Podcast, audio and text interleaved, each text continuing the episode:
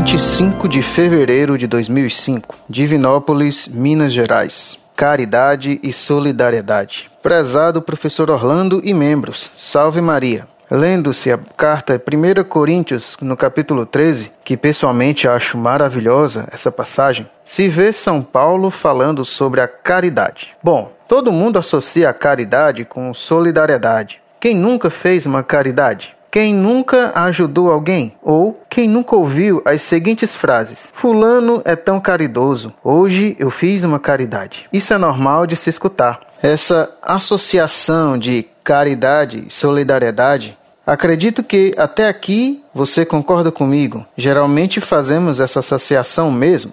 Todavia, São Paulo fala o seguinte: Ainda que distribuísse todos os meus bens em sustento dos pobres, e ainda que entregasse o meu corpo para ser queimado, se não tiver caridade, de nada valeria. Com isso, essa associação de solidariedade, caridade, cai por terra. Então, qual seria essa caridade que São Paulo fala-nos? Ao olhar no pai dos burros, como o Senhor fala, encontra-se esmola, virtude teologal, mas não consegui entender. Um abraço do seu irmão em Cristo Jesus. Muito prezado, salve Maria. A caridade de que fala São Paulo não se confunde com o amor natural e muito menos com a filantropia, ou mesmo com a chamada solidariedade, da qual tanto se fala hoje. A caridade consiste em amar a Deus sobre todas as coisas e ao próximo como a si mesmo por amor de Deus. Portanto, o primeiro ponto essencial a considerar é que a caridade exige que se ame a Deus sobre todas as coisas.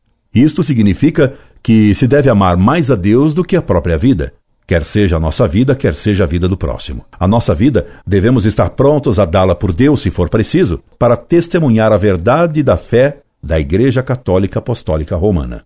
Se devemos dar até nossa vida, devemos admitir também que a vida do próximo é menos valiosa do que a glória de Deus. É o que justifica a pena de morte dada pela autoridade legítima.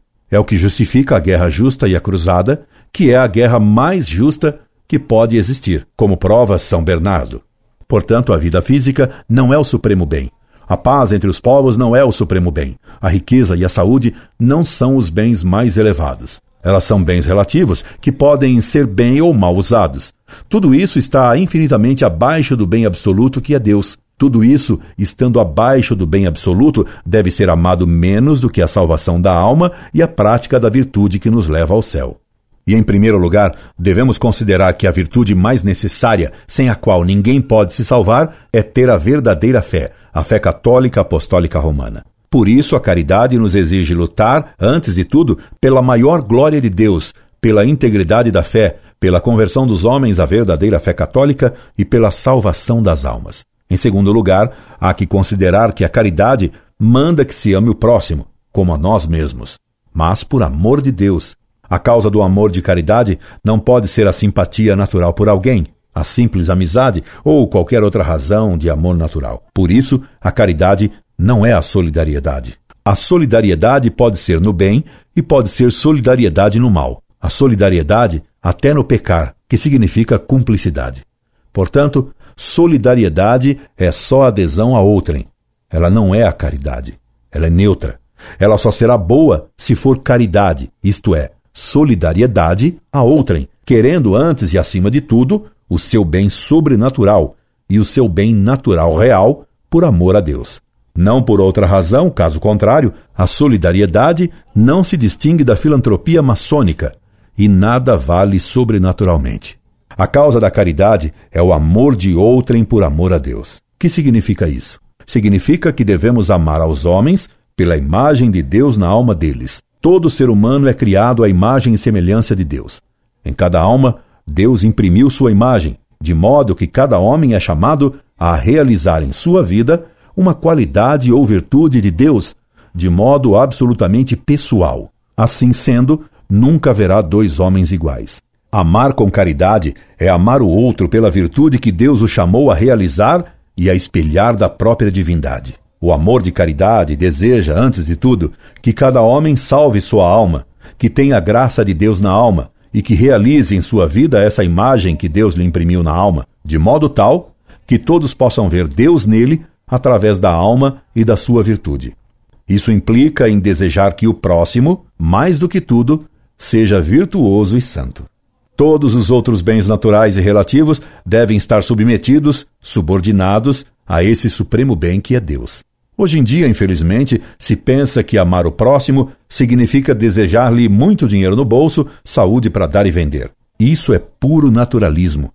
Isso é completo paganismo. Isso é desejar o bem natural acima do bem espiritual e da vida eterna. Isso é mera filantropia e jamais caridade. Claro que devemos desejar aos outros também bens materiais e naturais, saúde, felicidade e bem-estar, mas subordinados ao bem maior que é a sua salvação eterna. Se vemos que o dinheiro vai prejudicar a salvação eterna do nosso próximo, devemos desejar a ele pobreza e não fartura. Se a saúde irá prejudicar a salvação eterna de alguém, podemos desejar-lhe a doença. Mesmo para nós, devemos querer a morte antes que o pecado. É por isso que São Paulo diz que de nada adianta dar toda a riqueza a outrem, se isso não for feito visando a salvação eterna do outro, isto é, que ele, acima de tudo, imite a Deus nosso Senhor, sendo virtuoso e bom, como Deus é infinitamente bom. Quão rara é hoje a caridade, e quão poucos amam de fato ao próximo com amor de caridade, isto é, por causa de Deus, para que o próximo tenha Deus na alma e um dia esteja eternamente com Deus no céu. E tudo mais fora da caridade é falso amor, mentira e ilusão. Incorde Jesus Semper, Orlando Fedeli.